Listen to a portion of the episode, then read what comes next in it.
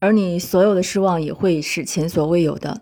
你活在一个完美的幻想里，内心世界中那个理想化的形象同现实生活中这个具体的人几乎没有任何关系。当你出现情网时，你只肯一厢情愿地坚信，现在终于等来了一个理想伴侣，他将为你的生活带来你内心期待已久的一切。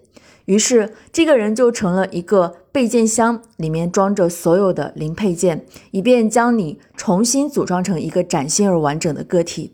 可惜的是，这样一个人只怕时至今日还无处寻觅。然而，事实上，你并不需要这样一个人。如果你真想要获得长久的幸福，就只能从你的内在去寻找完整性。不过，这也并不意味着你不再苛求对方的完美。只要转而苛求自己的完美，这只意味着你应该去接近自己，并从内心去寻获你自身的力量。一旦你体验到自己的潜力，就不会再加以讥刺，在如饥似渴的期望得到关爱与支持。于是，谢天谢地，你深爱的那个人终于可以不必符合你心目中的形象了。他终于可以抛开所有的面具，回复他本来的面貌。你还觉得不够满意吗？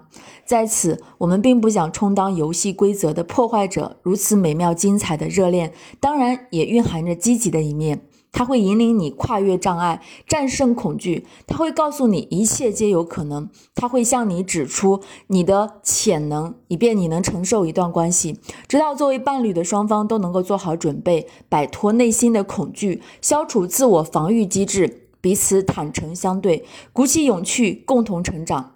但值得警惕的是，浪漫热恋同时也会向你展示如何获得心醉神迷的快乐，而这一点却只能建立在毒品之上，因此也不过只是梦想世界的一种幻象。在本书中，我们只会涉及这样的问题：如何远离毒品和神话，在现实生活中获得真正的快乐；如何使普通人在日常生活中获得长期的幸福。这绝不是幻想，而是真实可行的。对于这一点，我们相信你已经有所了解了。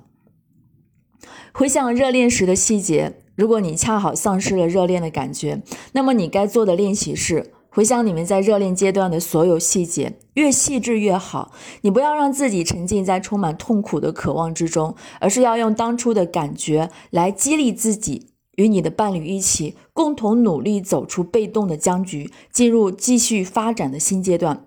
接下来，你还有不少路要走哦。